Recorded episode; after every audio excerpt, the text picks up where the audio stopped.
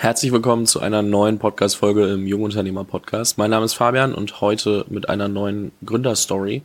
Und zwar einer, die ich äh, zwar recht früh irgendwie die, die, das Produkt kannte, aber erst recht spät dann ähm, wirklich verfolgt habe. Also ähm, ich habe heute Robert Levenhagen da von ehemals InfluencerDB und ich hatte ihn auch auf einem Panel in Köln mal gesehen und wir hatten aber nie gequatscht und dann letztens habe ich einen Post auf ähm, LinkedIn beziehungsweise dann Medium gesehen und gelesen, ähm, als bekannt wurde, dass InfluencerDB ähm, den Service einstellen wird. Da sprechen wir auf jeden Fall auch gleich drüber.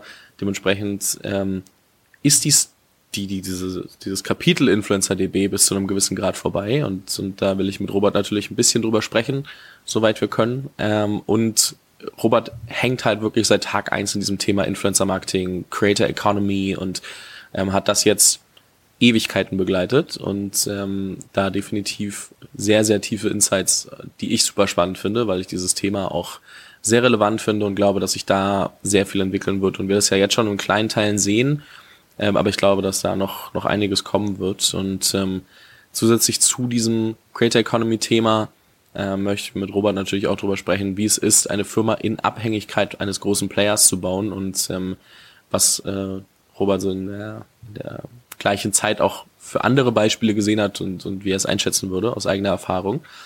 Ähm, heute ähm, freue ich mich eben, dass du da bist, Robert. Also herzlich willkommen im, im Podcast. Ich freue mich auf das, auf das Gespräch und ich bin sehr, sehr gespannt, äh, wo das hinführt. Hallo Fabian, ich freue mich auch. Vielen Dank für die Einladung. Vielen Dank für das nette, wertschätzende Intro. Und ähm, ja, ich freue mich jetzt auf die, auf das Gespräch mit dir.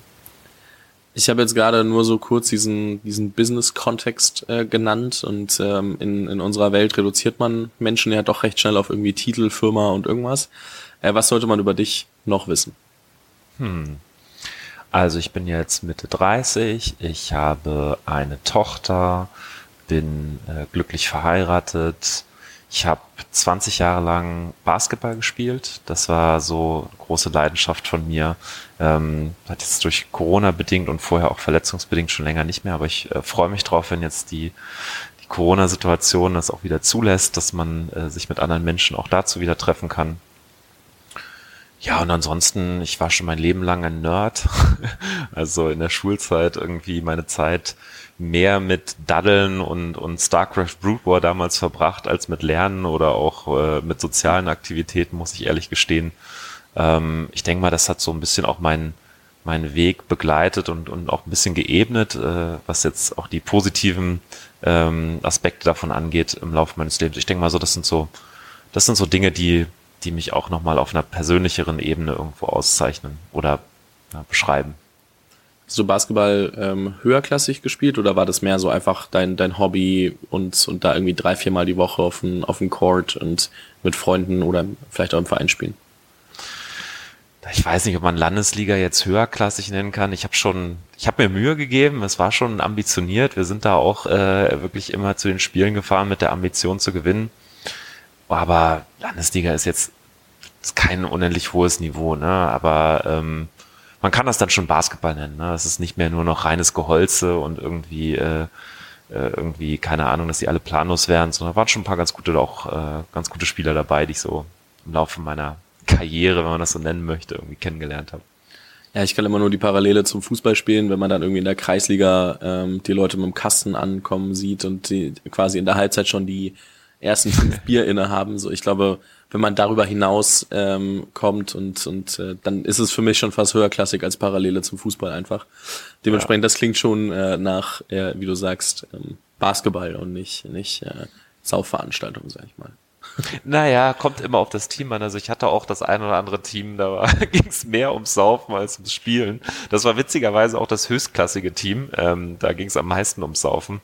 Aber ja, das ist ähm, das war auch eine, eine, eine richtig coole Truppe, wo ich auch bis heute noch äh, in der WhatsApp-Gruppe drin hänge, auch wenn ich da jetzt schon seit vier, fünf Jahren nicht mehr mit denen spiele, einfach weil es äh, coole Leute waren und, und unterhaltsame Menschen. Wie kam der Schritt ins Unternehmertum? Also ich meine, du hast gesagt, du hast dich schon immer irgendwie mit äh, mit anderen Dingen beschäftigt und jetzt nicht irgendwie draußen rumrennen, unendlich Menschen kennenlernen, sondern irgendwie vielleicht äh, dann, dann äh, PC-Spiele und, und andere Dinge. Wo kam dann irgendwie, die, wo hat es gemundet in ich möchte, äh, gemundet, gemündet in ähm, ich möchte mir mehr angucken oder, oder ich habe irgendwas gefunden. Wie bist du auf, auf was gestoßen, wo du sagst, okay, da muss ich was eigenes draus machen? Muss ich ganz klein bisschen ausholen. Ähm, das war, äh, ich, ich, hab, ähm, ich hatte das Glück, dass mir ich sage jetzt mal, akademische Leistungen immer relativ leicht fielen, ähm, dann mit einer relativ guten Auffassungsgabe gesegnet, was das angeht und ähm, konnte äh, immer gute Ergebnisse im, im schulischen Kontext erzielen und dachte dann, okay, Karriere machen, das ist schon auch irgendwie cool und will ich auch machen. ähm, hab dann angefangen, BWL zu studieren, weil ich nicht wusste, was bedeutet es, Karriere zu machen, wie kann man das äh, irgendwie generieren irgendwie oder erzeugen. Und ähm, habe dann aber damals parallel auch über über Freunde vom Zocken ähm, Online-Poker kennengelernt. Das war 2005, 2006, äh, lange vor deiner Zeit, äh, ein Riesenthema. Ähm, war so ein Riesenhype und das habe ich äh, mitgenommen und habe das sechs, sieben Jahre sehr konsequent gemacht. War da auch einer der erfolgreichsten Spieler weltweit, äh, was das angeht. Ähm, dadurch aber auch mein Studium sehr vernachlässigt. Das war, hat sich finanziell ganz gut gelohnt. Das, das äh, mir sehr viel Freiheit verschafft irgendwie in, in jungen Jahren, aber ähm, dadurch habe ich dann halt mein Studium eher sausen lassen und dann stand ich halt irgendwann Mitte 20 da und habe gesagt, okay, ich will jetzt nicht mein Leben lang nur Karten spielen, weil das ist dann doch irgendwie echt eintönig und auch äh, sozial verarmt und auch ethisch und moralisch irgendwo habe ich das dann irgendwo im Laufe der Jahre immer mehr hinterfragt, ob ich das eigentlich wirklich machen will äh, auf Dauer. Und mir wurde dann, wurde dann klar, das will ich definitiv nicht machen. Ich hatte noch ein bisschen Psychologie studiert ähm, das hat das Ganze auch nochmal verstärkt, diesen Eindruck. Aber dann stand ich halt irgendwo so ein bisschen vor der Frage, naja, was will ich denn mit meinem Leben anfangen? Und da ich schon immer ein hohen Gestaltungsdrang und, und hohen äh, Autonomiebedarf hatte und auch immer ein bisschen Problem mit Autoritäten, dachte ich mir, okay, dann muss ich jetzt halt einfach irgendwie was gründen, weil so einen klassischen Karriereweg jetzt noch einzuschlagen, ich meine, ich war damals im, im äh, bevor ich dann zur Psychologie gewechselt war, hatte, war ich irgendwie im 13. Semester BWL und hatte irgendwie fünf Scheine gemacht. Also da war der klassische Karriereweg dann irgendwann zu. Und dann habe ich gesagt, okay, dann gründe ich jetzt halt einfach ein Unternehmen, so schwer kann das ja nicht sein. Ähm, und ähm, habe dann einen Freund von mir ähm, ein bisschen bearbeitet, äh, der war Entwickler und hatte Informatik studiert und ich wollte irgendwas im Digitalbereich machen. Und habe dann noch ein paar paar Bekannte aus der, paar Freunde und Bekannte aus der Pokerwelt ähm, angesprochen, ob sie das Ganze nicht finanzieren wollen würden. Ich habe selber auch ein bisschen Geld reingelegt und zack, dann haben wir halt einfach äh, gestartet. Und ähm, so am Anfang äh, hatte ich eigentlich von von nix eine Ahnung, habe irgendwie gefühlt alles falsch gemacht, aber ähm, so entstand das einfach eigentlich so eine Mischung aus ja aus der Not heraus und und Selbstüberschätzung und äh, äh, ja Unterschätzen der Herausforderungen, die damit einhergingen. Ich glaube, dass dieses dieses gesunde Maß an Naivität, was halt glaube ich junge Gründer oft äh, brauchen und haben, wenn sie irgendwie starten, weil wenn mir vorher schon bewusst gewesen wäre, wie schwierig alles dann sich hinten raus herausgestellt hat und wie lange das auch immer alles dauert, weiß ich nicht, ob ich das so ob ich da mich da einfach so reingestürzt hätte. Vielleicht trotzdem, aber zumindestens mal habe ich mir diese Frage damals gar nicht gestellt. Da war mir eigentlich damals irgendwie klar, auch wenn es sich nicht so realisiert hat, ach, nach ein, zwei Jahren sind wir doch sowieso tierisch erfolgreich und Facebook 2.0 so ungefähr. Aber da kam dann alles anders. Finde ich spannend, weil ich glaube, dass es heute so ein bisschen anders ist, wenn, wenn junge Leute rangehen äh, zu gründen, weil es eben immer mehr Content gibt, dass die Leute das Gefühl haben, ich muss erst alles lernen, bevor ich irgendwas gründe. Also es gibt natürlich beide Gründertypen, also gar nicht, dass es jetzt nur noch das eine gibt, aber ich sehe das immer öfter, dass die Leute das Gefühl haben, sie wissen zu wenig, sie können das jetzt gar nicht starten und ähm, müssen damit irgendwie äh, jetzt mal ähm, anfangen und äh, sich damit aber erst so weit auseinandersetzen, bis sie alles verstanden haben. Und das finde ich sehr, sehr spannend, weil ich glaube auch, dass diese gesunde Naivität ähm, sehr, sehr hilfreich ist Nichtsdestotrotz neige ich mehr zu der, zu der Thematik, wirklich alles wissen zu wollen und ähm, nicht wirklich dieses typische Losrennen und dann on the go zusammenpuzzeln, sondern ich habe das Gefühl, ich müsste vorher schon alles wissen. Komme aber dann oftmals dazu, dass ich natürlich ähm, nicht wirklich loslege, weil wenn man, man merkt ja erst dann, was man alles nicht weiß. Also es ist auch immer so dieses, äh, wie schafft man sich da ähm, sagen wir mal, dazu zu bringen, nicht in dieses, oh, ich weiß nicht genug zu verfallen, sondern wirklich einfach auch zu sagen, okay, scheiß drauf, ich werde schon rausfinden. Ähm, war das bei dir wirklich so, dass es einfach auch, okay, ab, ich will jetzt unbedingt was gründen und, und, und äh, du hast, ja, ich verlaufe mich gerade mit meiner Frage, fällt mir auf, aber lass uns, lass, also hast ja gesagt, dass so war, ähm, dass du, dass du nicht wusstest, was, was auf dich zukommt. Aber ähm, wie, wie hat sich dann dann dann entwickelt? Weil ich meine, ähm, wie wie habt ihr die Idee gefunden? Wie hast du das, also wie habt ihr ähm, das, das, das Team zusammengesetzt am Ende? Also war das nur du und der, der, ich nenne ihn jetzt mal Techie, ähm, ganz frech. Ähm, war das nur ihr beide? Wie hat es dann angefangen und wie, wie, wie seid ihr wirklich in die Execution gegangen? Weil heutzutage, auch da überlegt ja jeder hundertmal, welche Idee und hier und da und ist das das Richtige? Also wie, wie habt ihr da die ersten Schritte gemacht? Die Idee war inspiriert von, also die Idee, vielleicht erstmal Erklärung, äh, war, dass wir eine Plattform machen wollten, wo Menschen Outfit-Fotos hochladen können, äh, die getragenen Artikel verlinken und wir dann über Affiliating das Ganze monetarisieren. Ich muss dazu sagen, das waren 2011 ähm, das war bevor Instagram das ganze Thema irgendwie weltweit äh, Modeinspiration gelöst hatte. Das gab es damals so in der Form halt alles noch nicht. Und wir waren in verschiedenen Foren unterwegs und hatten gesehen, dass es in allen Foren überall immer wieder diese Diskussionsthemen gibt, dass Leute ihre neuen Shopping-Errungenschaften irgendwie präsentieren wollen und dann immer wieder die Frage kam, boah, coole Schuhe, cooles Shirt, coole Hose, wo hast du die her, hast du einen Link und so weiter. Und dann war die Überlegung, naja, da kann man ja wie so eine Art Beratung, Inspirationsplattform machen und so und vielleicht so Ratings und ein bisschen Gamification. Damit kannten wir uns aus. Mein Kumpel hatte auch, mein Mitgründer war auch so ein bisschen in, in der Pokerwelt damals unterwegs. Da ging es immer viel um Belohnungsprogramme und so. Und dachten wir, ja, das, das, das machen wir einfach jetzt mal. Und ähm, er war damals noch in der Unternehmensberatung schon tätig und ich hatte ja Zeit. Ich war ja nur, nur ein Nerd. und ähm, ja, ich habe ihn dann halt immer belabert, komm, lass mal was machen, lass mal was machen. Und dann haben wir halt einfach so ein bisschen losgelegt, haben uns so ein paar ähm, fertige Frameworks irgendwie zusammengeschustert und das ein bisschen customized und äh, dann war relativ schnell, sage ich jetzt mal, ein MVP geboren und damit habe ich dann halt ähm, Fundraising über Family, Friends und Fools gemacht, ne? die 3F. Ne? Und ähm, ja, haben wir, wie gesagt, ein bisschen Geld bekommen und das war dann so ein bisschen der Startschuss. Das war dann für ihn das Zeichen, dass er gesagt hat, okay, jetzt kündige ich meinen Job, weil jetzt kriege ich ja hier auch ein Mindestgehalt, das mein, mein Überleben sichert. Und äh, dann, dann hab, hatte er keine Ausrede mehr. Dann haben wir noch einen anderen Kumpel mit reingenommen, der bei der Entwicklung noch zusätzlich helfen konnte, damit wir dort ein bisschen schneller vorankommen.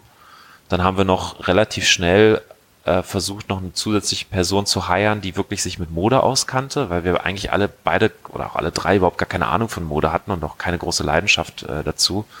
Ähm, und Domain-Expertise ist natürlich immer auch ein Thema, wenn man irgendwas gründen möchte. Ähm, ist Domain-Expertise auf jeden Fall mal äh, hilfreich. Ähm, ja, und so haben wir gestartet und, und meine Rolle war am Anfang total chaotisch und diffus. Ich wusste überhaupt nicht, was ich machen sollte. Ich hatte das Gefühl, ich überhaupt gar keinen Impact, ich kann überhaupt nicht helfen, weil die Plattform existiert noch nicht, coden konnte ich nicht. Ich habe versucht, mir ein bisschen Frontend beizubringen, ähm, habe dann aber festgestellt, da bin ich, da ist meine Lernkurve noch so weit weg davon, dass ich da Impact haben kann. Und habe dann angefangen, Content zu konsumieren. Also ich habe halt meine Zeit sehr viel genutzt, um ähm, äh, damals ähm, habe ich einen Blog entdeckt ähm, von Mark Suster, das ist ein VC aus, äh, aus Los Angeles tatsächlich, nicht aus dem Valley, sondern aus Los Angeles. Uh, Both Sides of the Table heißt der Blog. Und das war damals für mich so ein riesen Augenöffner, so ein riesen Eye-Opener, wo ich gedacht habe, so krass, da habe ich jetzt richtig was gelernt. Dann habe ich noch irgendwie äh, The Lean Startup Method gelesen. Das war auch so, wow, krass, da kann man ja richtig irgendwie, da gibt's ja Konzepte, das ist ja nicht irgendwie einfach nur, jeder macht so ein bisschen, was er denkt, sondern da haben sich ja schon richtig viele Menschen richtig viele Gedanken gemacht. Und ähm, dann habe ich halt festgestellt, wie komplex das eigentlich alles ist. Und habe die ersten drei Jahre, ähm, wo wir auch einiges Male, einige Male gepivotet haben und iteriert haben, habe ich eigentlich nur genutzt, um selber besser zu werden. Und erst bei der zweiten Gründung hatte ich das Gefühl, dass ich anfing, relevanten Impact zu haben und auch einigermaßen gut zu sein in meiner Rolle als CEO und Founder. Ähm, und dort hat es dann auch nochmal drei, vier Jahre gedauert, bis ich das Gefühl hatte, jetzt bin ich langsam wirklich gut auch wenn ich das natürlich zu jedem Zeitpunkt immer schon anders gesehen habe. Ich dachte immer schon, ich bin schon ganz gut eigentlich in dem, was ich mache. Aber ähm, ich weiß nicht, ob dir der Dunning-Kruger-Effekt was sagt. Das ist ähm, das waren zwei Psychologen, die haben herausgefunden, dass Menschen, die nicht das Wissen haben, äh, Kompetenz wirklich einschätzen zu können, dazu neigen, ihre Fähigkeiten zu überschätzen. Ja, zum Beispiel Leute, die gerade den ähm, gerade den Führerschein gekriegt haben, sagen, ja, ich bin schon ganz okay als Autofahrer, ähm, während halt Leute, die ähm, irgendwie Rennen fahren, sagen, also Sebastian Vettel, der ist richtig gut, Lewis Hamilton, der ist richtig gut, ich bin eigentlich nicht gut. Und ähm, das ist so ein bisschen so, war auf jeden Fall bei mir auch ganz klar zu sehen, dass ich mich konsequent eigentlich überschätzt habe. Ähm, aber das hat mir halt einfach immer dieses Selbstvertrauen gegeben, äh, wenn andere Menschen, oder anders gesagt, ähm, ich hatte immer das Gefühl, naja, es haben ja auch andere Menschen geschafft, Unternehmer zu werden, CEO zu werden, sich da weiterzuentwickeln. Also werde ich das auch schaffen. Nicht, dass ich immer schon alles konnte und alles irgendwie, dass ich mich schon bereit gefühlt habe, sondern immer gesagt habe, okay, äh, ne, es ist machbar, es ist möglich. Andere haben es bewiesen, dass es möglich ist, auch hochkomplexe Unternehmen und große Unternehmen zu bauen. Warum sollte ich das nicht auch irgendwie schaffen? So, das war meine grundlegende Hypothese und meine, meine äh, eben ja selbstbewusste Überzeugung und äh, das war auch immer das, mein Antrieb, da einfach reinzugehen. Mhm, super spannend und äh, von diesem äh, Kruger-Effekt ähm, mundet es dann oft mal, oh, dann, warum ich dieses Wort heute die ganze Zeit habe, ähm, landet man schnell beim Hochstapler-Syndrom, oder? Also wenn man dann irgendwie, also Imposter-Syndrom, wenn man das eine überwunden hat, so dieses, diese Schwelle von, okay, ich weiß jetzt genug, ähm, so dass ich merke, dass ich eigentlich nichts weiß, also diese Mittelstufe erreicht hat, dann kommt man schon recht schnell dahin, also zumindest ist bei mir so, äh, egal ob man jetzt über Podcasts, über Startups oder anderes nachdenkt, dass ich halt denke, okay, aber es gibt halt Leute, die sind deutlich, deutlich besser und weiter als ich. Ähm, ich weiß gar nicht, warum ich die Berechtigung habe, irgendwas zu machen. Hattest du den Effekt auch oder bist du oder da drum rumgekommen, sag ich jetzt mal? Ich glaube, da bin ich tatsächlich größtenteils drum rumgekommen. Ich habe halt eben auch wie gesagt, diese Neigung, mich eher zu überschätzen als zu unterschätzen. Und von der Warte her, also das heißt nicht, dass ich unreflektiert bezüglich meiner Leistungsfähigkeit oder auch meiner Persönlichkeit bin. Ich glaube, dass ich mich selbst sehr stark reflektiere. Das Imposter-Syndrom hatte ich aber tatsächlich fast nie, weil meine grundlegende Überzeugung, mein Menschen- und Weltbild war dahingehend, ähm, wie gesagt, wie ich schon gesagt habe, ne, wenn andere das, andere kochen auch nur mit Wasser. Das ist immer so ein bisschen so ein ganz grundlegendes Ding, und ich denke mir halt so, ja, ich finde beeindruckend, was Menschen, was andere Menschen geschafft haben und wo andere Menschen stehen in ihrer Entwicklung und, und wie kompetent sie auch für verschiedene Aspekte sind und dass sie auch viel kompetenter sind als ich in, in ganz, ganz vielen Dingen. Ähm, aber ich hatte dadurch nie das Gefühl, dass ich selbst unfähig wäre, sondern ganz im Gegenteil. Ich habe halt ähm, äh, in, also Inkompetenz und, und auch Imperfektion als notwendigen Schritt auf dem Weg immer wahrgenommen und angenommen mit dem Wissen, dass es allen anderen auch so ging. Also äh, das ist mir zumindest mal in der Theorie bewusst. In der Realität gefühlt, ne, im, im sozialen Austausch denke ich da natürlich auch nicht drüber nach, dass alle anderen ja auch äh, ihre ganzen Probleme haben. Da neige ich dann auch eher dazu, andere Menschen zu überschätzen. Aber ähm, wenn ich so drüber nachdenke, und, und das war immer so mein Antrieb, das war immer meine Überzeugung, zu sagen, ja, hey, das gehört halt dazu. Ähm, niemand erwartet von, von, von mir, dass ich jetzt schon perfekt bin, oder ich erwarte zumindest nicht von mir, dass ich äh, perfekt bin. Und gleichzeitig hatte ich ja auch immer das Gefühl, ach, ich bin doch schon gar nicht so schlecht. Also das, äh, das in Kombination war für mich immer relativ, ähm, relativ ähm, selbstwerterhaltendes Setting, sage ich mal so. Okay, sehr, sehr spannend. Ähm, wann kam bei euch das, äh, das Ende des, des äh, ersten Projekts? Du meintest, mit der zweiten Gründung hattest du dann so langsam das Gefühl, dass ähm, dass das auch was wird und äh, du da reinwachsen oder reingewachsen bist auch in die in diese Position immer mehr und wirklich Mehrwert stiften konntest. Wann wann habt ihr für euch das erste Projekt für ich nenne es mal gescheitert erklärt? Ja, das ähm, ist es überhaupt gescheitert? Ja, ja, das ist gescheitert. Das ähm, wir hatten wir hatten über zwei drei Runden hatten wir halt Geld eingesammelt, aber immer nur so von Privatpersonen, nie mhm. von ähm, von VCs oder so. Ähm, und wir haben dann äh, uns von dieser Modeplattform wegentwickelt hin zu einer Blogger-Plattform. Das war so der Einstieg in diese, ich nenne es jetzt mal Creator Economy, Influencer Welt, lange bevor das überhaupt Influencer hieß in Deutschland.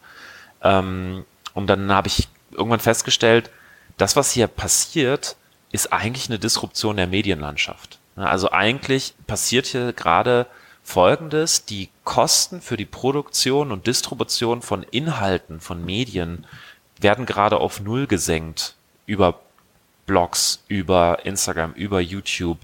Uh, YouNow war damals noch eine, eine, eine Streaming, die erste Streaming-Plattform irgendwie und Twitter war irgendwie gerade da und ich dachte so, krass, auf einmal können Menschen zu Medien werden. Und das war so die grundlegende Hypothese, äh, die, ich, die ich hatte und die habe ich auch versucht in die VC-Welt zu bringen und habe halt gesagt, ich glaube, da wird, das ist für mich total klar, in fünf Jahren werden die Kids auf dem Schulhof digitale Stars haben. Stars, die sie aus dem, aus, aus, aus dem Social Media Kontext, aus dem Digital Kontext kennen und die nicht sozusagen aus dem, aus klassischen TV oder, oder Printmedien irgendwie kommen. Und wir hatten kein validiertes Geschäftsmodell dahingehend. Wir hatten eine Blogger-Plattform, da waren irgendwie 4000 Blogger registriert. Das war schon eine sehr große Plattform. Blogger haben das genutzt, um äh, Reichweite für ihren Blog zu generieren, aber Blogs waren halt schon immer sehr nischig. Und äh, mhm. das Medienformat ist einfach durch seine dezentrale Natur und dadurch, dass es halt auch aufwendig zu produzieren und aufwendig zu konsumieren ist, hat es nie so richtig den Mainstream-Durchbruch geschafft. Und das war so ein bisschen das, woran sich viele VCs dann aufgehängt haben. Viele hatten schon mal irgendwie in 2007, 2008 mal in der ersten Bloggerwelle da irgendwie Geld verloren in Investments und haben gesagt, ach, wie Blogs, das ist kein VC-Thema, das wird immer Nische bleiben und dies, das. Und das habe ich locker 10, 15 Mal gehört äh, von verschiedensten Stellen, verschiedensten Seiten. Und ähm, ja, wir haben dann am Ende des Tages kein Investment gekriegt, obwohl wir auch ähm, mit verschiedensten, auch strategischen VCs, wir haben damals mit Bertelsmann Ventures gesprochen und dachten, die müssten es doch verstehen. Wir haben sogar mit dem, mit dem Fonds fürs Münsterland gesprochen, wo ich gedacht habe, also wenn die nicht investieren, dann investiert wirklich keiner, weil die haben ja den Auftrag, Geld regional in Münster zu investieren. Und Münster ist wirklich wahrlich keine Startup-Hochburg, wo wir jetzt die riesen Competition wie in Berlin oder München oder Hamburg hatten. Und selbst die haben dann irgendwann gesagt, so, hm, nee, äh, äh, glauben wir nicht dran, wollen wir nicht, machen wir nicht. So, und das war natürlich schon ein ziemlicher, ziemlicher Schlag in den Nacken, weil das war irgendwie meine Hauptaufgabe eigentlich als, als CEO. Zu der Zeit habe ich das zumindest so wahrgenommen. Ich war relativ entfernt vom operativen Tagesgeschäft und habe mich sehr auf Strategie und auf Fundraising konzentriert und als das dann nicht geklappt hat, war klar, die Firma hat auch keine Zukunft, weil unser Geschäftsmodell war halt noch nicht hinreichend validiert.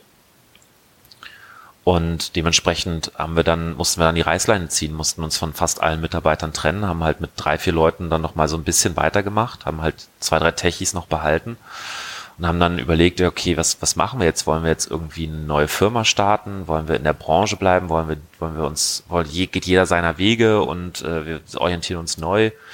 Wir haben uns dann auch beim Y Combinator beworben, hatten überlegt, ob wir ins Valley ziehen sollten und so weiter. Da gab es auch persönlich, ne, also auf privater Ebene nochmal Umbrüche und Veränderungen und so weiter. Und ähm, sind dann so ein bisschen gestolpert in die nächste Idee. Ähm, und das war dann eine Suchmaschine für Influencer zu machen. Eigentlich ähm, basierend auf unserer ersten Idee, nur krass simplifiziert. Wir hatten vorher ein viel komplexeres Produkt. Wir hatten damals schon ein Influencer Relationship Management, was in 2014 keiner verstanden hat. Warum brauche ich ein Influencer Relationship Management? Ich habe doch nur drei Influencer, mit denen ich ab und zu mal irgendwie was mache, den schicke ich mal, den sample ich mal irgendwelche Produkte zu und das war's. Da brauche ich jetzt nicht irgendwie eine Software für. Aber neue Influencer finden, das war irgendwie ein Use Case, das war ein Need. Und so sind wir halt dann in die zweite Idee reingestolpert und da wir ja gerade schon das Fundraising durchlaufen hatten, war halt auch klar, das müssen wir jetzt bootstrappen, weil jetzt dann einfach direkt wieder Fundraisen mit einer neuen Idee, wo wir viel weniger Traktion hatten und kein Team mehr hatten und so weiter, das erschien uns total unrealistisch. Und dann haben wir das Ganze gebootstrapped und das heißt, hieß auch für mich, dass ich nicht mehr irgendwie nur strategisch in meinem Elfenbein-Tower irgendwie äh, gesessen habe, sondern dass ich wirklich hands-on im Commercial-Bereich einfach alles gemacht habe. Marketing, jeden Sales-Call, jeden Kundencall, alles, was wir mit PR, alles, was wir mit Content gemacht haben, ganze Businessmodell aufgebaut. Und das heißt, ähm, das war für mich dann so die zweite Evolutionsstufe für mich ganz persönlich als, als CEO-Founder, ähm, weil ich da nicht mehr nur theoretisch gut war, sondern dann irgendwann praktisch gut wurde und wirklich gemerkt habe, ich habe krassen Impact auf das, was wir hier tun. Und da haben wir dann die Welle äh, auch ganz gut mitgenommen. Ne? 2015 war so das Jahr, wo Instagram so ein bisschen anfing, seinen Durchbruch zu haben. Und da sind wir eben in dem, in dem Sog einfach mitgeschwommen, weil wir der erste Anbieter waren, der da auf diese Plattform wirklich spezialisiert war und haben halt Kontakt zu Unternehmen bekommen mit, mit Hilfe unserer Technologie, ähm, mit denen hätten wir jetzt so als, als random Privatperson niemals reden können, so. Aber wir hatten dann halt eben wirklich was Einzigartiges, was Differenziertes, was alle spannend fanden, was keiner verstanden hat, was auch keiner so richtig bedienen konnte.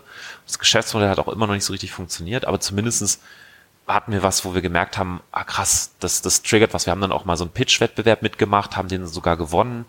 Ähm, was auch eine ganz neue Erfahrung war, da haben wir gemerkt, die Idee, die, die zündet die Leute irgendwie an. Ja, irgendwie so eine, eine Suchmaschine für, für Menschen, für Influencer zu machen. So, und das war dann eigentlich der Startschuss für InfluencerDB. Sehr, sehr spannend. Ähm, also auch am Ende dafür entschieden, direkt ins Neue reinzustolpern. Wahrscheinlich, ähm, also eine Zeit lang sehr, sehr gut gefahren. Ähm, wir haben ja vorhin schon gesagt, äh, InfluencerDB habt ihr Ende März äh, quasi eingestellt. Ähm, kannst du mal so ein bisschen aus deiner Erfahrung heraus, ähm, sagen wir mal, Vor- und Nachteile beleuchten, in Abhängigkeit einer großen Plattform ähm, zu gründen. Also warum abhängig? Naja, ihr brauchtet ja, ihr braucht ja Zugriff offensichtlich auf die Daten der Plattform, um Influencer durchsuchbar zu machen. Und ähm, es scheint, als ob der jetzt gerade nicht mehr so genehmigt wird. Ähm, kannst ja selber überlegen, wie viel du dazu sagen kannst, darfst, willst. Ähm, aber so, was waren, was waren die Vorteile daran, dass ihr eben so auf Instagram aufgebaut habt? Ähm, und was waren die Nachteile oder und was sind die Nachteile, die vielleicht jetzt nicht nur dieses, okay, wir haben jetzt zugemacht, weil manche Sachen nicht mehr funktionieren, sondern auch währenddessen schon, schon klar geworden sind. Also, wenn jemand zu dir kommt oder wenn, wenn ich jetzt zu dir komme und sage, hey du, ich habe die Idee, sagen wir, eine Influencer-Suchmaschine für TikTok zu bauen. Ähm, was wären so Vor- und Nachteile, die du mir von der Abhäng zu der Abhängigkeit vielleicht auch mitgeben könntest? Ja, gute Frage. Das ist auch eine Sache, über die habe ich in den letzten Jahren natürlich dann viel nachgedacht. Ähm, ich würde sagen, der größte Vorteil, wenn man im, im Sog einer großen Plattform ist, ist, dass einfach ganz viel Demand irgendwo da ist. Die große Plattform ist der, der sozusagen der Bulldozer, der vorne weg fährt und alles schon mal irgendwie äh, den, den Weg ebnet und dann im Windschatten da hinterher zu fahren, macht den Start sehr viel einfacher. Ne? Man kann halt ein ganz kleines Problem auf oder mit dieser Plattform irgendwie lösen als, als komplementärer kleiner Player und ähm, ja, kann davon eben initial gut leben. Man kriegt relativ schnell irgendwie Kundenfeedback, man kriegt relativ schnell Traktion. Ähm, und so konnten wir überhaupt bootstrappen, weil halt einfach Instagram der Driver war. Instagram war das, weswegen die Leute angefangen haben, Budgets frei zu machen, weil sie gemerkt haben, krass, da sind auf einmal immer mehr User und da müssen wir irgendwie dahin. Und das ist auch eine sehr kommerzielle Plattform. Es war auch schon relativ früh durch, den, durch die visuelle Natur irgendwie auch relativ kommerziell. Dann gab es die ersten äh, Best Cases, äh, irgendwie die Uhrenmarken, Captain Sun, Daniel Wellington, die so ganz weit vorne da, äh, dabei waren. Ähm, und auf einmal wollten immer mehr dahin. Und das heißt, letztendlich auf der Demand-Seite war es sehr, sehr einfach, da reinzugehen. Äh, und es war auch ein ganz neues Feld. Ne? Es war jetzt nicht so, dass, ähm, keine Ahnung, wenn ich jetzt sage, ich mache jetzt ein Customer Relationship Management, dann, ja gut, Salesforce gibt's halt seit 20 Jahren und HubSpot gibt's auch seit 15 Jahren und Pipedrive gibt's auch seit 12 Jahren und dann gibt's noch Zoho und 50 weitere und da, da mich wiederum irgendwo durchzusetzen, A, habe ich natürlich einen zeitlich total großen Nachteil, weil es halt einfach viele Player gibt, die es schon jahrelang machen. Aber Instagram war für alle neu. Ne? Und das heißt, das war ein Riesenpunkt, genauso wie TikTok jetzt für alle neu ist. Und das heißt, alle müssen sich neu orientieren. Und es gibt sehr schnell sehr viel Demand. Und wenn man dort ein kleines Puzzleteil löst, kann man sich ein kleines Teil von einem sehr schnell wachsenden Kuchen sichern. So, das ist der Vorteil.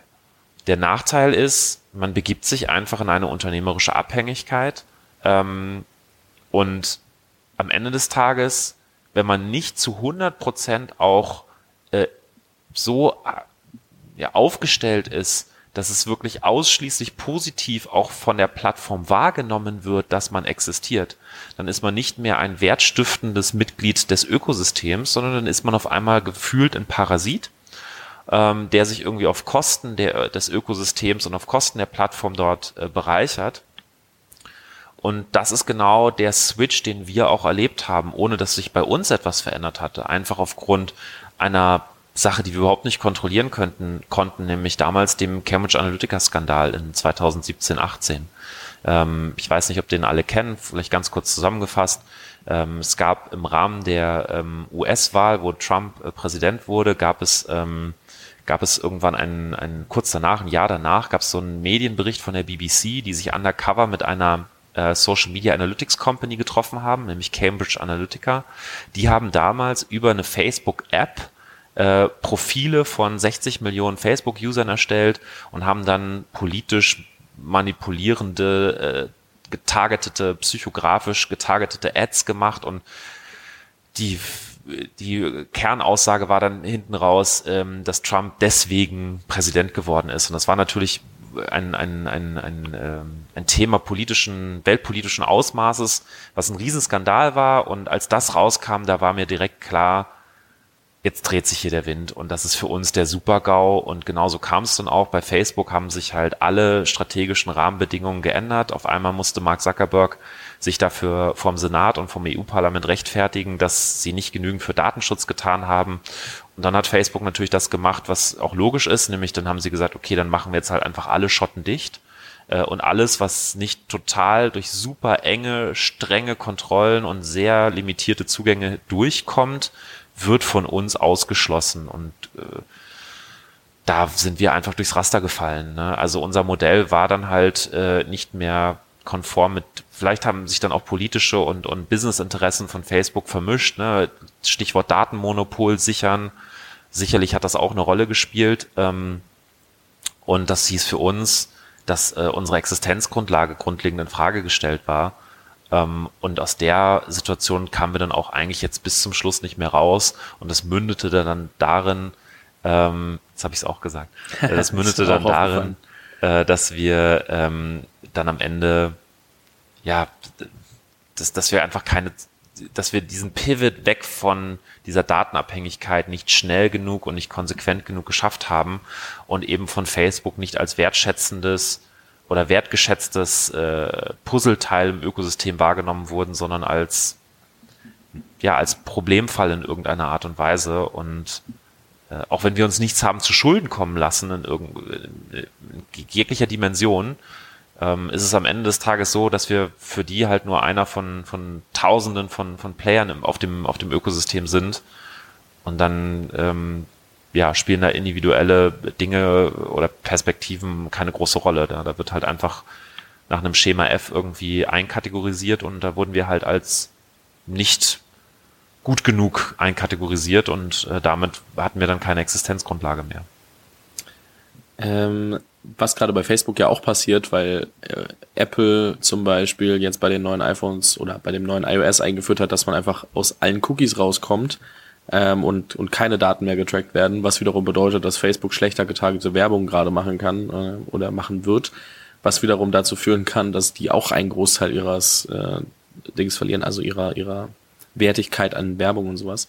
Was ich spannend finde, weil, weil diese Abhängigkeiten ja in, im großen Stile auch existieren. Und ähm, eine Frage, die sich mir gestellt hat, und ich bin mir sicher, dass ihr euch die Frage auch gestellt habt, ist, hättet ihr eure Abhängigkeit von Facebook reduzieren können, wenn ihr auf sowas wie Twitch aufgesprungen wärt, auf YouTube aufgesprungen wärt, auf TikTok vielleicht auch schon ein bisschen früher, hätte das nur, äh, also ihr wärt immer von Daten abhängig gewesen und ich weiß gar nicht, ob die anderen APIs zur Verfügung stellen oder nicht, das weiß ich gar nicht, wie das technisch abbildbar ist, aber hätte das ein Teil der Lösung sein können, dass euer nicht euer ganzer äh, Part auf, auf Instagram und Influencer auf Instagram ähm, fokussiert und, und forciert wäre oder wäre das eigentlich nur dasselbe Problem in Grün gewesen?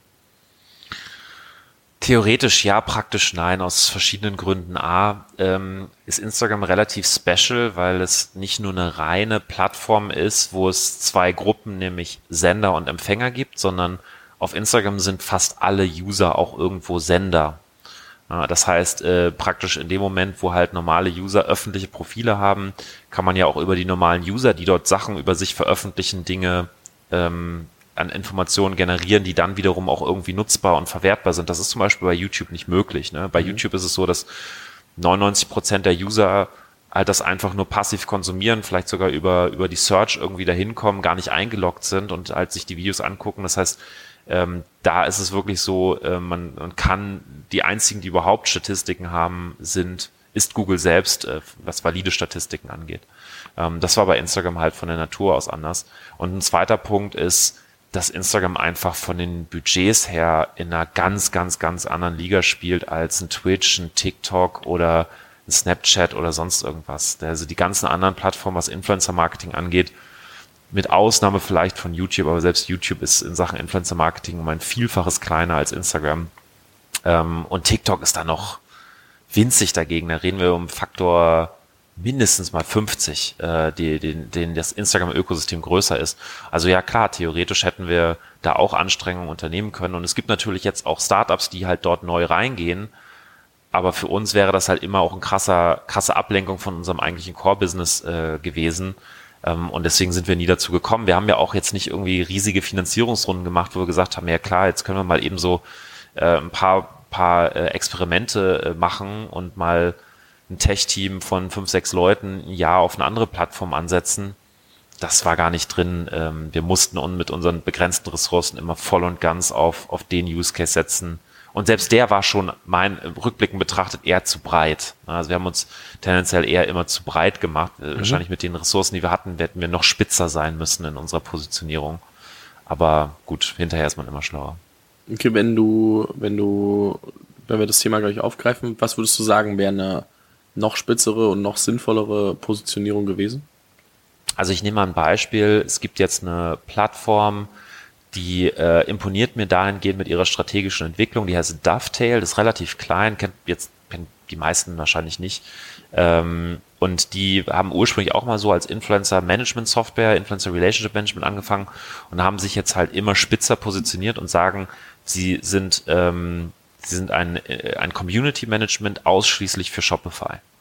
So, das heißt, sie haben sich voll und ganz auf Direct-to-Consumer-Brands als Segment äh, positioniert und dort dann eben auch nur einen von drei, vier, fünf möglichen Use Cases. Und da merken sie, dass sie jetzt wirklich Traktion erzeugen. Und ich glaube, das ist the beauty of Product Market Fit. Und das ist auch vielleicht eines der größten Learnings, was ich damals in der, in dem Switch wohl Learning kann ich fast gar nicht sagen, weil ich es ja danach wieder falsch gemacht habe, aber rückblickend betrachtet war das damals eigentlich ein Learning, was ich nur nicht, was ich immer wieder vergessen habe und was ich nochmal ganz klar äh, stressen möchte.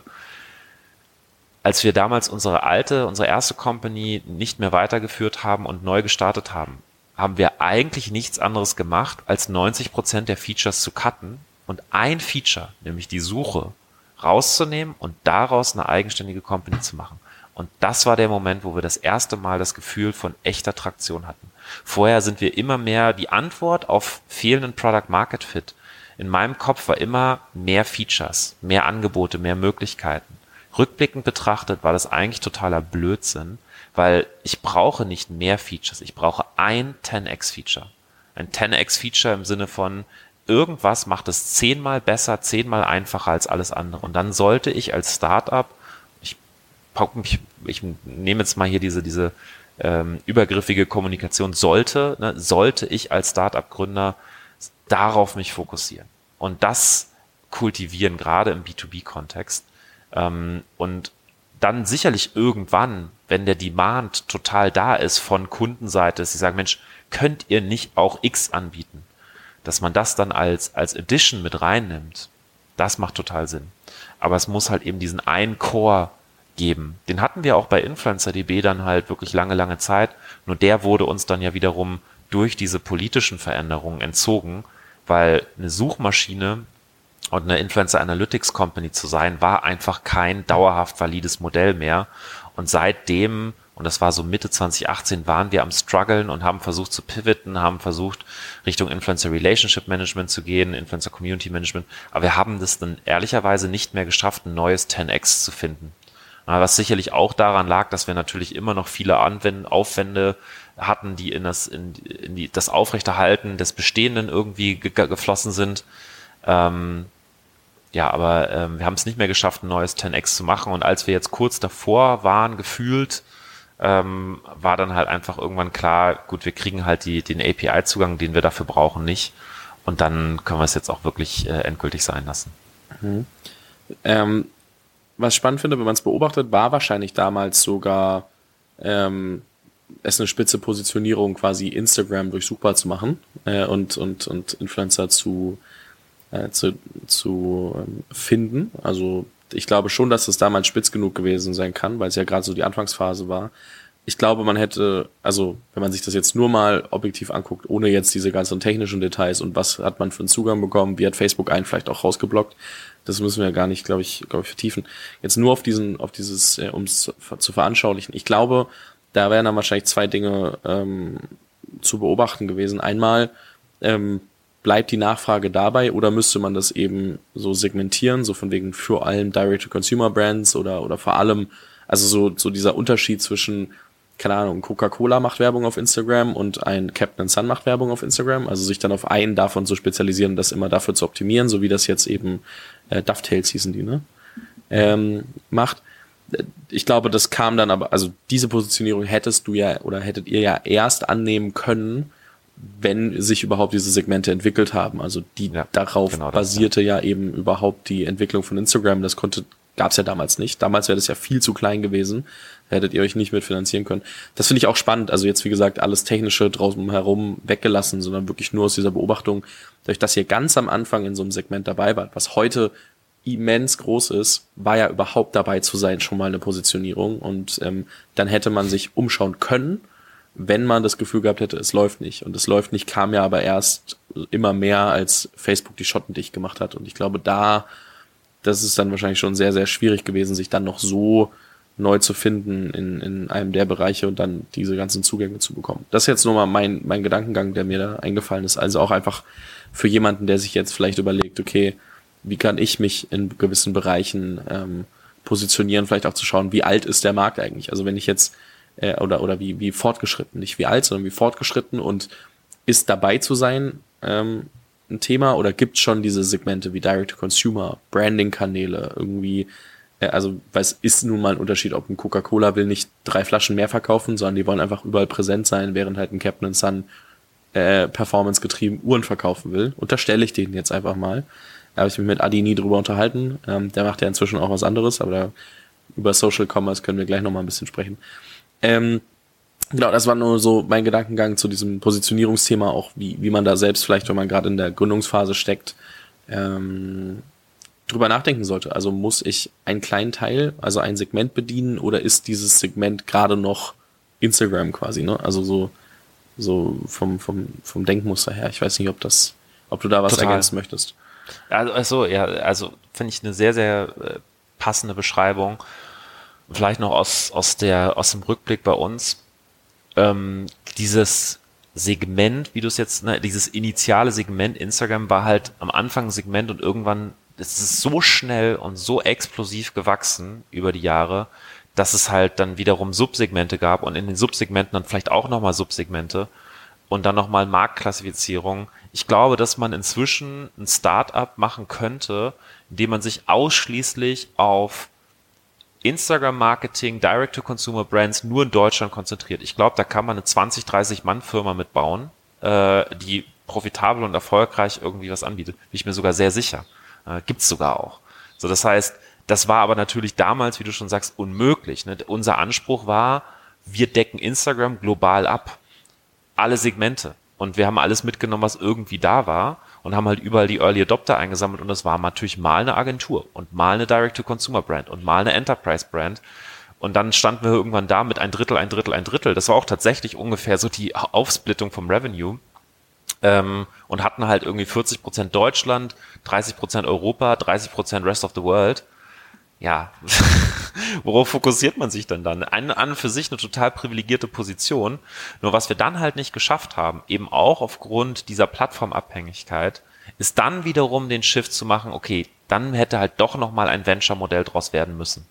Mhm. Und da hatten wir A, wie gesagt, aufgrund dieser, dieser, dieser Risikoabhängigkeitspositionierung ein Problem, äh, dieses Funding zu closen und, und das muss ich auch ganz klar sagen, das haben dann auch die deutschen VCs lange Zeit nicht verstanden. Also ähm, ganz witziger Case. Ich hatte damals mit E-Ventures äh, mehrfach gesprochen und habe von denen immer wieder das Feedback bekommen, der Influencer-Markt, das ist nichts für uns, das wollen wir nicht, das machen wir nicht. E-Ventures ist Miele, oder? Also Christian Miele, der damit Genau, hängt, richtig. Der, mit dem ja. hatte ich aber nicht gesprochen, ich hatte mit wem anders gesprochen. Ich musste nur, ähm, äh, weil es gibt ja E-Ventures und Adventures und Adventures ist nee, aber nee, das von EY dann und ich, manchmal bin ich mit Namen da nur auch für den Kontext. Okay, ja. So, und die haben mir dann, äh, ich pick die jetzt raus, weil die haben letztes Jahr, waren die der Lead-Investor bei einer 10 Millionen Runde in Grin. Grin ist ein Influencer-Marketing-Software, die 2018 erst gegründet wurde, aus dem Silicon Valley. So, und da denke ich mir halt so, krass, die haben mir in 2017 gesagt, das ist kein Markt für uns, da werden sie niemals reingehen. Und wir waren ja 2017 schon relativ weit, wir waren ja in einer guten Position. Und äh, sie haben gesagt, sie werden da niemals reinvestieren und haben in ein Startup investiert, was nach uns da, oder nach diesem Zeitpunkt überhaupt erst gegründet wurde, weil die dann wiederum erst zu einem Zeitpunkt reingegangen sind, als der Markt schon sich klarer manifestiert hatte und sie eine bessere, klarere Positionierung hatten und sie diese Disruptionen, die von außen entstanden sind, nicht mehr irgendwie aushalten mussten. Ja, und das heißt, die Strategie war halt geradliniger und, äh, und, und dementsprechend konnten sie halt Dinge erreichen, die wir dann rückblickend nicht erreichen konnten.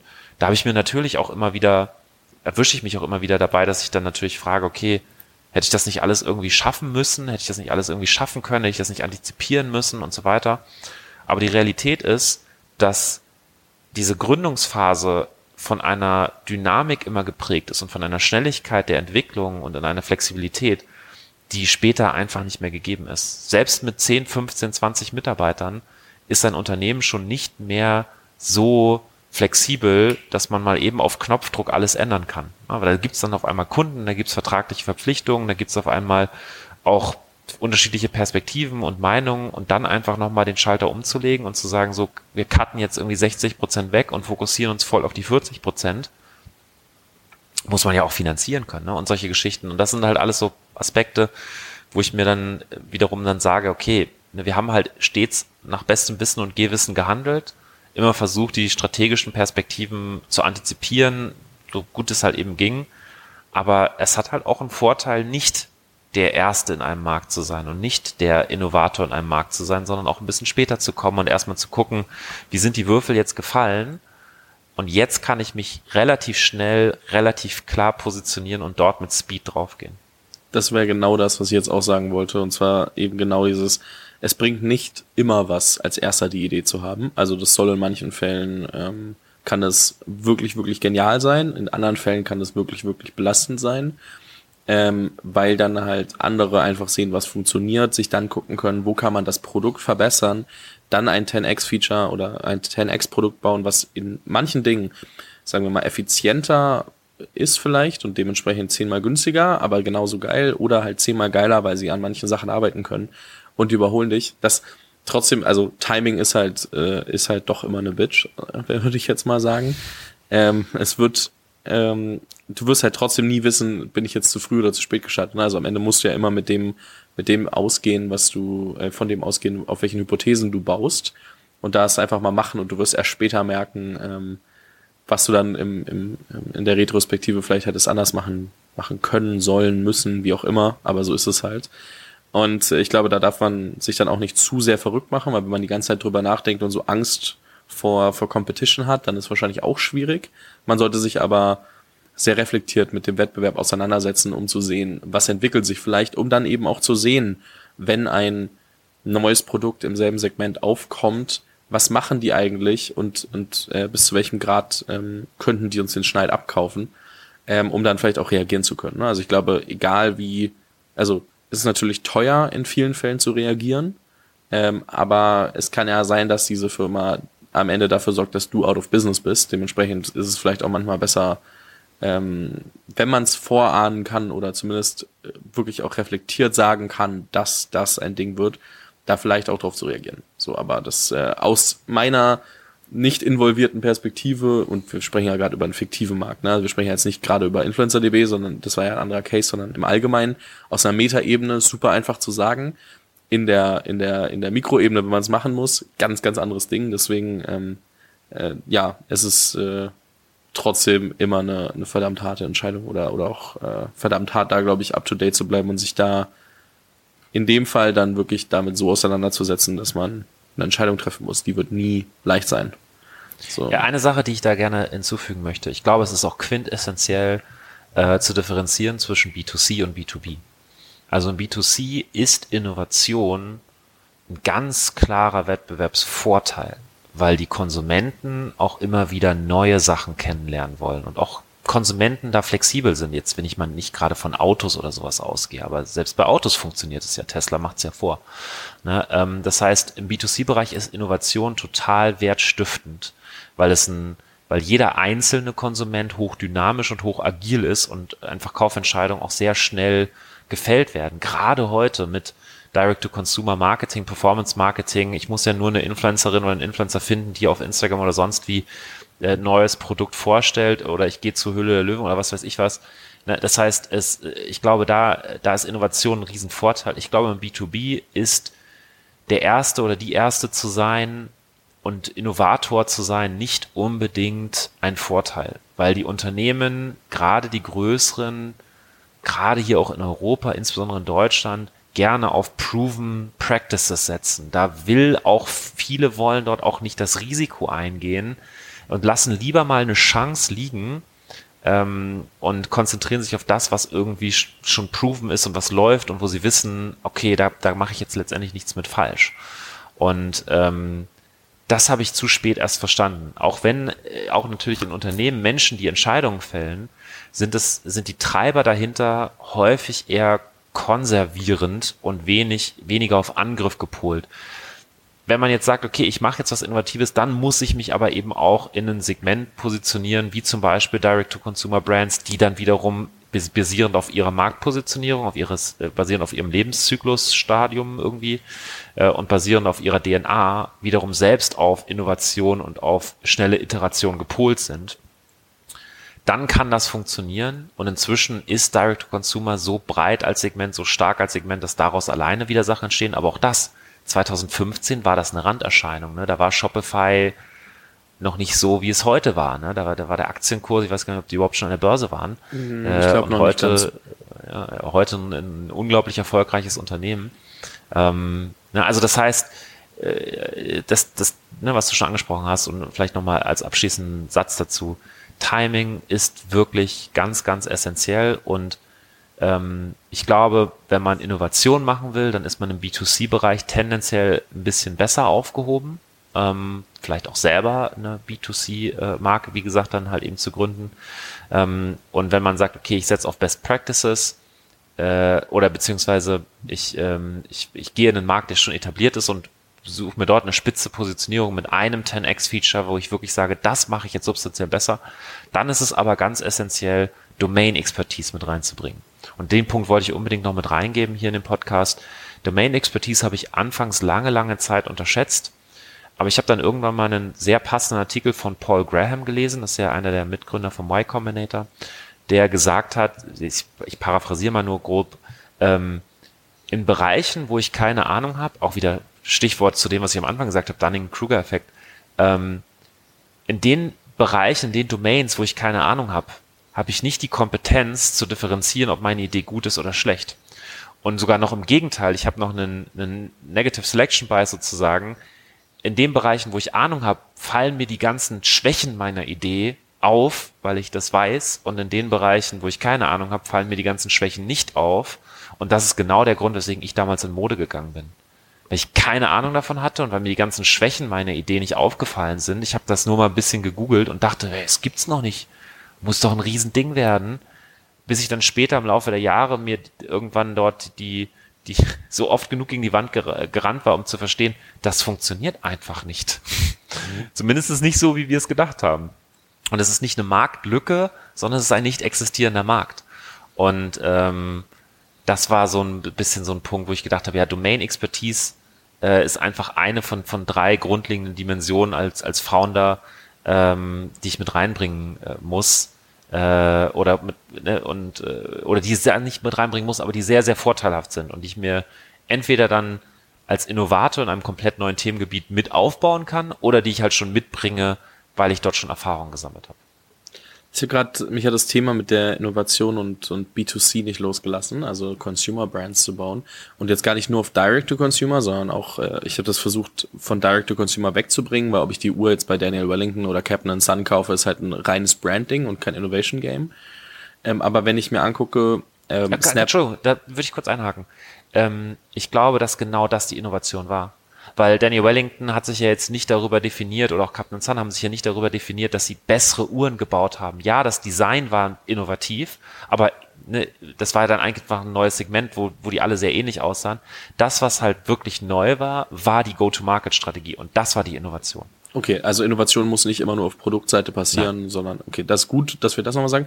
Weil, worüber ich gerade nachgedacht habe, war zum Beispiel Instagram und Snapchat Beispiel. Snapchat mit mit äh, Snapchat, das hieß nicht Snap, hieß nicht Stories, oder? Snapchat Stories? Das die Snaps einfach. Genau, ähm, wo du dann, wo dann Insta Stories draus geworden sind und, und Snap erstmal ganz schön mit zu kämpfen hatte.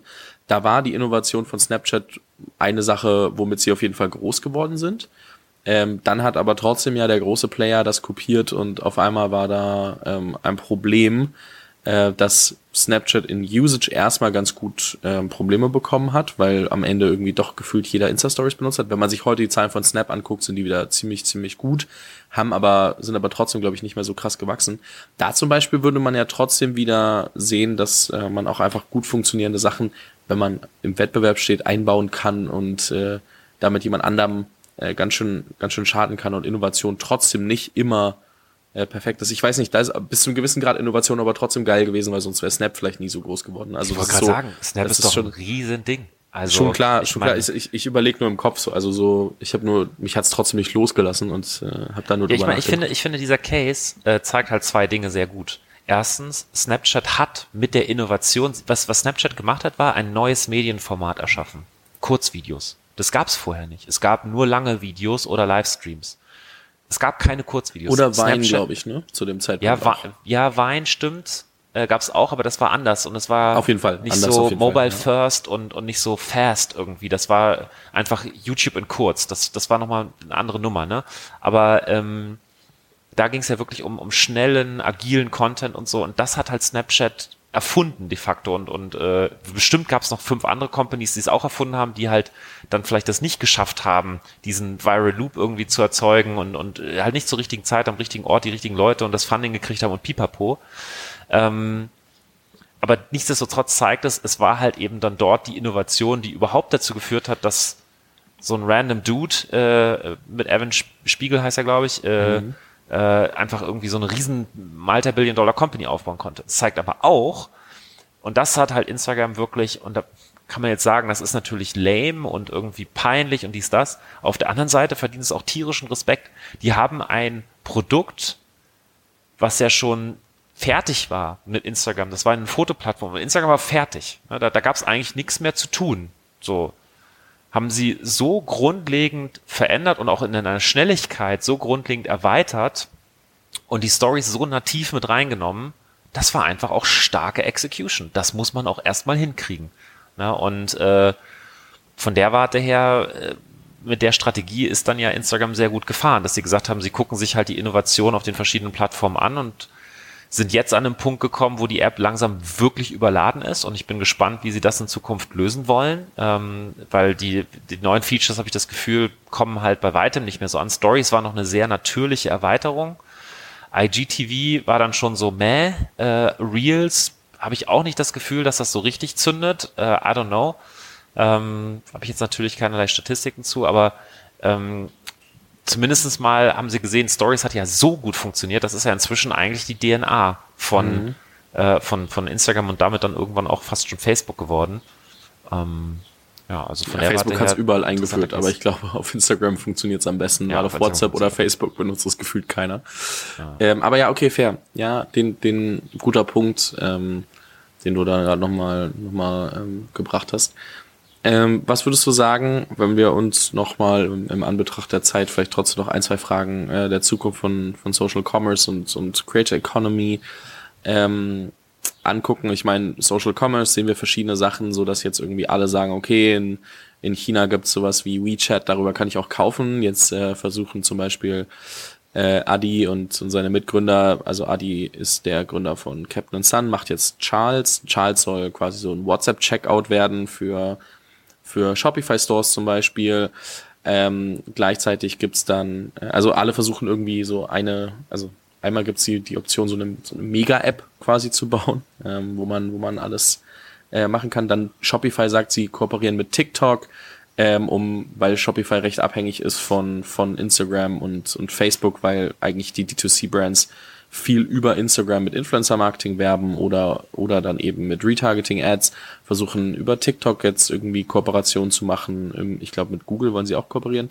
Ähm, also da, da entwickelt sich ja viel. Was würdest du sagen, äh, wenn du dir jetzt gerade so anguckst, wo, wo liegt die Zukunft im, im, im Social Commerce? Was, was werden wir sehen ähm, für Veränderungen, weil wir jetzt eben diese Basis haben, dass Influencer-Marketing etabliert ist, aber teilweise auch schon ähm, bei manchen Leuten immer ineffizienter wird, ähm, wobei es aber auch, ähm, wenn man, wenn man das gut, gut macht, ja sehr, sehr, sehr, sehr, sehr lukrativ ist, also keine Frage. Ähm, aber was glaubst du, wo, wo entwickelt sich das hin? Was werden wir, was siehst du gerade für Dynamiken schon im Markt? Tja, also ich hatte seit 2015 damals die Hypothese und die äh, Annahme, dass Instagram irgendwann eine Shopping-Plattform wird und selber den Checkout einfach anbietet und sagt, hey, warum nicht ein, verbinde halt einfach dein, dein wahren Wirtschaftssystem mit, mit Instagram und du kannst halt direkt die, die User geben über Instagram ihre Kreditkartendaten ein, ihre Kleidergröße und können dann direkt so zack, kaufen, kaufen, kaufen, so ungefähr. Also die, die Ultimate Shopping Experience irgendwie. Ähm, das war für mich total logisch, dass das passieren wird lange bevor das jemals angekündigt wurde, dachte ich, das ist ein No-Brain, das muss passieren. Ich war dann äh, jetzt rückblickend irgendwie total überrascht, dass das alles so ewig dauert, dass sie das nicht höher priorisiert haben. Aber gut, es kam halt eben andere Medienformate dazwischen, es kamen Stories dazwischen und, und ich glaube, die Pain war auch einfach nicht groß genug. Ich glaube, dass das Ganze jetzt nochmal enorm beschleunigt wird aus strategischen Gründen, weil die Pain durch Apples Veränderungen halt jetzt echt groß ist, gerade bei Facebook und sie sicherlich das Thema In-App-Shopping zur absoluten Prio 1 machen. Also ähm, das heißt, ich glaube, sie wollen es jetzt viel, sehr viel stärker in den Markt drücken. Die Frage ist, ob das Fenster schon fast ein bisschen zu ist. Ah, weil ähm, die Unternehmen inzwischen andere Strukturen schon aufgebaut haben und Shopify und Co. halt existieren, äh, andere Competitors noch existieren. Es wird wirklich interessant sein zu sehen, ob das so in der Breite der User auch wirklich angenommen wird oder ob Facebook, äh, sorry, ob Instagram dann doch in der Experience und in der Customer Journey zu verkürzt ist, als dass ich dann doch alles über oder vieles über Instagram selbst shoppen will. Weil das ist nun mal der Riesenvorteil auf einer Webseite, habe ich dann doch nochmal andere Informationstiefe, andere Möglichkeiten, mich damit auseinanderzusetzen, mehr Funktionen, angefangen bei einem, äh, bei einem Reviews oder Trustpilot oder Trust Shops oder wie sie alle heißen, worüber ich halt eben äh, Rezensionen von anderen Usern sehe, über die, das Produktportfolio mit, mit ausgiebigen Texten, mit, mit verschiedenen Bildern und so weiter. Instagram ist ja dann doch schon eher eine Inspirationsplattform und ob sie dann den ganzen Loop closen können, we will see. Ähm, dementsprechend, ich bin da nicht mehr ganz so bullish, wie ich es mal war, ob das tatsächlich dann auch von den Usern angenommen wird oder nicht. Zumal einfach auch, ähm, glaube ich, inzwischen sehr viel mehr Skepsis und sehr viel mehr ich sage jetzt mal, gesellschaftliche Gegenbewegung irgendwo gegen dieses, gegen diesen Konsumrausch existiert. Ne? Ich meine, 2015 war auch das Thema Fridays for Future noch nicht da und äh, dieses ganze Thema Sustainability bei weitem noch nicht so präsent, wie es halt heute ist. Und ähm, Instagram steht dann halt schon für Konsumrausch und, und immer mehr kaufen, höher, schneller, weiter und ähm, es, es, es wird wirklich interessant sein zu sehen, ob sie es hinkriegen oder ob sie es nicht hinkriegen. Ich glaube, dass es alle versuchen werden, weil das ist total logisch zu sagen, warum sollten wir das noch abgeben? Aber eben auch so ein Zalando und About You und Co., die sind ja auch sehr viel stärker inzwischen geworden. Die haben halt eigene Apps, die haben eigene User-Bases und sind halt auf diese Use Cases auch spezialisiert. Ähm, Amazon hat auch, äh, schläft ja auch nicht. Ne? Also von der Warte her, ähm, ich glaube insgesamt kann das für die User erstmal nur positiv sein, dass es dort halt eben immer weitere Player gibt, die halt das in irgendeiner Art und Weise anbieten wollen. Ich glaube auch für die Direct-to-Consumer-Brands ist es gut, weil die Abhängigkeit von einer einzelnen Plattform dadurch erstmal geringer wird. Ähm, ich glaube, ein Monopol wird dort keiner mehr so richtig aufbauen können. Das ist meine Vermutung. Ich glaube, dass das Fenster ist schon wieder ein bisschen zu. Eine Sache, die du gerade gesagt hast, die ich spannend finde, ist, dass du meinst, ähm, dass ja gerade so diese Gegenbewegung zu diesem ganzen mehr kaufen äh, passiert und trotzdem gerade alle Creator anfangen, eigene Brands zu bauen. äh, weil sie das Gefühl haben, okay, ich will nicht mehr nur von der Marke abhängig sein, sondern ich will vielleicht auch selbst äh, einfach an den Revenue, Revenue Streams verdienen, weil ganz ehrlich, warum soll ich 3000 Euro dafür bekommen, dass jemand anderes 15.000 Euro Umsatz damit macht? Ähm, jetzt mal die Margen rausgelassen, um das Spiel einfacher zu machen, aber ähm, das finde ich schon ähm, auch eine interessante Bewegung, weil wir ja jetzt eigentlich an den Punkt kommen, dass immer mehr Influencer natürlich in gewissen Bereichen, was halt hoffentlich auch zur Marke passt. Also es wird Influencer geben, die einfach alles machen, um Geld zu verdienen. Und es wird Influencer geben, die sich sehr viel Gedanken machen, für was stehe ich, für was will ich stehen. Ähm, und dann Marken machen, die zu, zu ihnen auch passen. Die dann aber natürlich auch als Werbekanal wegfallen werden, weil sie ja ihren eigenen Kram, also wenn ich meine eigene Fashion-Linie habe, dann will ich ja vielleicht keine Werbung mehr für ähm, Shein machen oder, oder wie auch immer die dann alle heißen ähm, Naked, wie auch immer. Naja, auf jeden Fall, das wird natürlich einmal, einmal zu beobachten sein. Also wie verschiebt sich das, wenn, wenn jeder so seine eigene Creator-Brand macht und quasi oft wird's Fashion sein mit besserem Merch und manchmal wird's ähm, keine Ahnung, irgendwelche Accessoires sein, weil man vielleicht äh, Schulcontent macht, dann hat man was für die Schule oder so. Ähm, da, da bin ich mal sehr gespannt, wie sich, wie sich das auch ein bisschen verschiebt. Ähm, Gerade in der Zeit, wo die Leute eigentlich versuchen, oder wieder drüber nachdenken, zumindest wenn sie es leisten können, höhere Qualität zu kaufen, weil sowas wie Naked, Zara und Co. ja angefangen haben, so krass Fast Fashion zu machen, dass du nach dreimal waschen gefühlt das T-Shirt nicht mehr anziehen kannst. Ähm, dementsprechend, ähm, da, da bin ich mal gespannt, wie sich das entwickelt. Ich weiß nicht, ob du da eine Meinung zu hast oder, oder so ein paar Gedankengänge ähm, und, und wie dir das gerade auffällt. Klar, da habe ich ganz viele Gedanken dazu. Ähm, ich glaube, das, was wir auf so einer Metaebene, ich glaube, das, was wir sehen, ist die Konvergenz von Medien und Geschäftsmodellen. Also auf der einen Seite äh, gibt es ja die Unternehmen, die durch Social Media selbst allesamt irgendwie Publisher werden mussten und das lernen müssen, eigene Inhalte produzieren, eigene Distribution, nicht mehr nur ich buche Werbeslots irgendwo rein, sondern ich muss selber etwas kommunizieren, mehr als einfach nur Pressemitteilung einmal im Vierteljahr. Ähm, und auf der anderen Seite gibt es dann ja schon die Medienschaffenden, die sich natürlich dann auch auf die andere Seite, und das Gras ist ja auf der anderen Seite immer grüner, äh, die sich dann halt irgendwie auf die andere Seite orientieren und denken, na ja, anstatt mich hier einfach nur zu verkaufen und meine Reichweite zu verkaufen, baue ich mir wirklich was Nachhaltiges auf. Ich glaube, wie übersetzt sich das dann? Ich glaube, dass ganz viele Creator das substanziell unterschätzen und sich selbst substanziell überschätzen, vor allen Dingen auch, was es bedeutet, wirklich ein Unternehmen zu gründen. Also das ist nochmal eine ganz, ganz andere Nummer als ich mache Content, ich bin entertaining, ich bin äh, vielleicht inspirierend, ich bin vielleicht auch edukativ oder wie auch immer und ich will das überhaupt nicht kleinreden, aber eine Organisation aufzubauen erfordert einfach ein anderes Skillset. Also gute Entertainer sind nicht automatisch gute Unternehmer es gibt die wenigen Fälle, wo das zusammenfällt. Eine Pamela Reif ist halt beides. Die ist großartig als Influencerin und die wäre auch großartig als Unternehmerin. Die hat wahrscheinlich gar nicht mehr die Pain, das wirklich alles unbedingt selber machen zu wollen und zu müssen und so weiter. Könnte theoretisch beides, aber das ist eher die Ausnahme. Auch die Managements, die halt existieren, da gibt's auch eine riesen Spannbreite zwischen wirklich kluge, nachhaltig führende Managements bis hin zu Studis, die gerade irgendwie denken, ich mache jetzt hier mal die schnelle Mark, indem ich meine Freundin irgendwie ein bisschen, bisschen vertrete und ein paar E-Mails schreibe und dann sack ich die 20% Commission ein.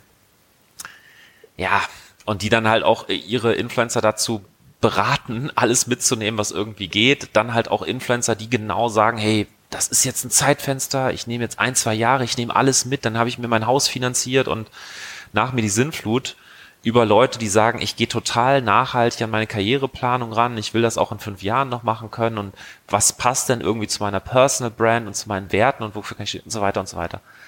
Es wird da eine riesige Differenzierung einfach im Laufe der nächsten Jahre geben. Ich glaube, ähm, auch die User werden kontinuierlich, ich sehe das ja einfach bei allen Menschen in meinem Umfeld, die immer wieder auch ihre Abonnements umschichten, weil sie halt merken, die wird mir irgendwie zu kommerziell, die ist jetzt irgendwie, finde ich, spannender, die ist authentischer, die passt auch mehr zu meinem Lebens, zu meiner Lebensphase, wie auch immer.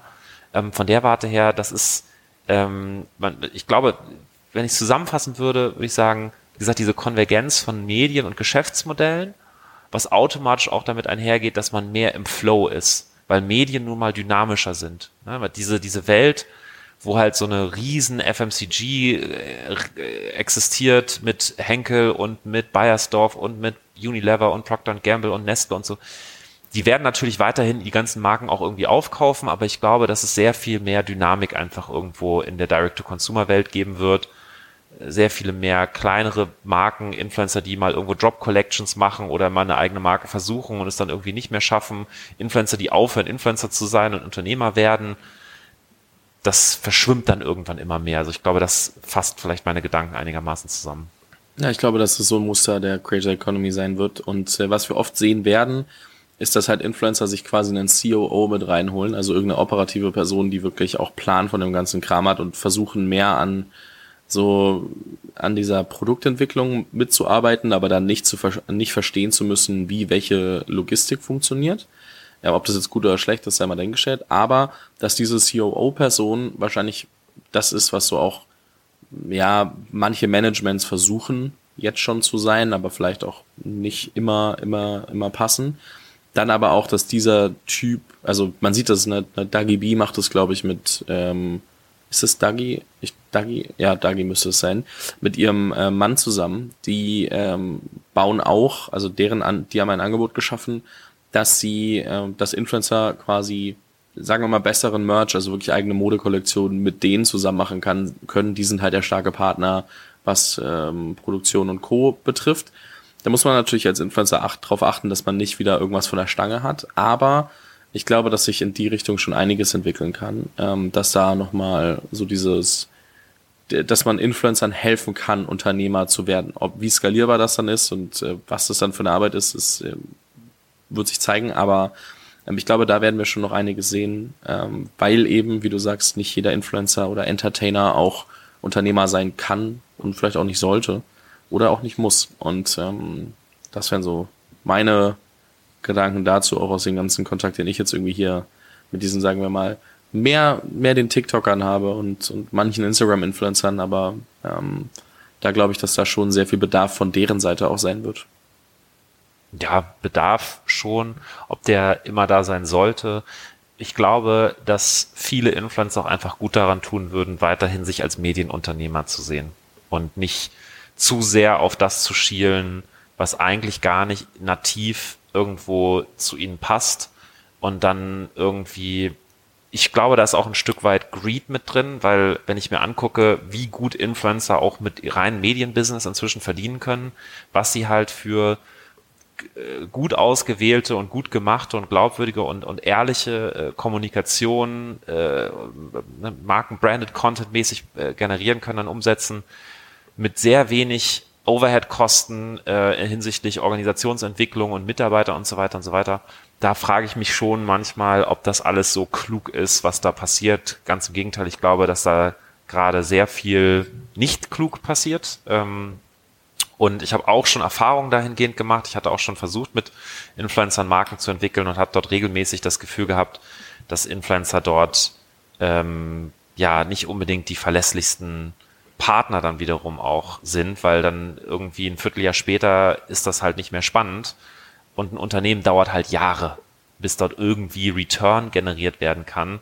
Deswegen glaube ich, wird es halt mittelfristig eher darauf hinauslaufen, dass sich dieses Thema Drop Collections durchsetzt. Also dass, ähm, dass Influencer mit Unternehmen Kollektionen machen und dann sozusagen diese, diese Kollaboration nochmal auf ein neues Level gehoben wird, sei es jetzt egal ob Fashion oder Beauty oder Accessoires oder Food oder sonst irgendwas, weil eigene Unternehmen zu machen einfach zu langwierig ist für für die Welt, in der sich Influencer normalerweise bewegen. Wenn ich eine Kollektion mache, dann habe ich einen Planungszyklus, dann ist das ein Projekt, das dauert ein halbes Jahr und dann kriege ich einen fetten Cash, äh, Cash-Inflow am Ende, wenn die Kollektion erfolgreich war.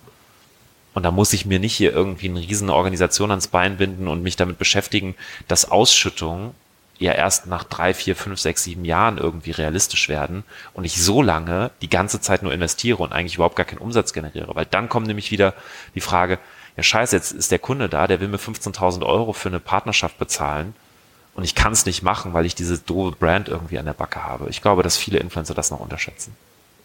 Finde ich sehr, sehr spannend und ähm, da werde ich dich auf jeden Fall auch mal zu einladen, wenn sich das Ganze ein bisschen weiterentwickelt hat und man da mehr sieht, wie sich der Markt entwickelt. Ähm, können wir da noch mal ein bisschen auch retrospektiv drauf gucken, weil ich glaube, das wär, da werden wir bald einige Entwicklungen zu sehen. Ähm, das bahnt sich ja jetzt gerade schon alles an. Und ähm, Robert, es hat mir sehr, sehr viel Spaß gemacht. Eine letzte Frage habe ich aber noch.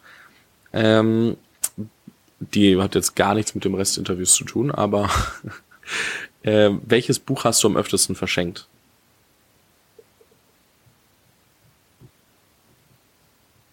Puh.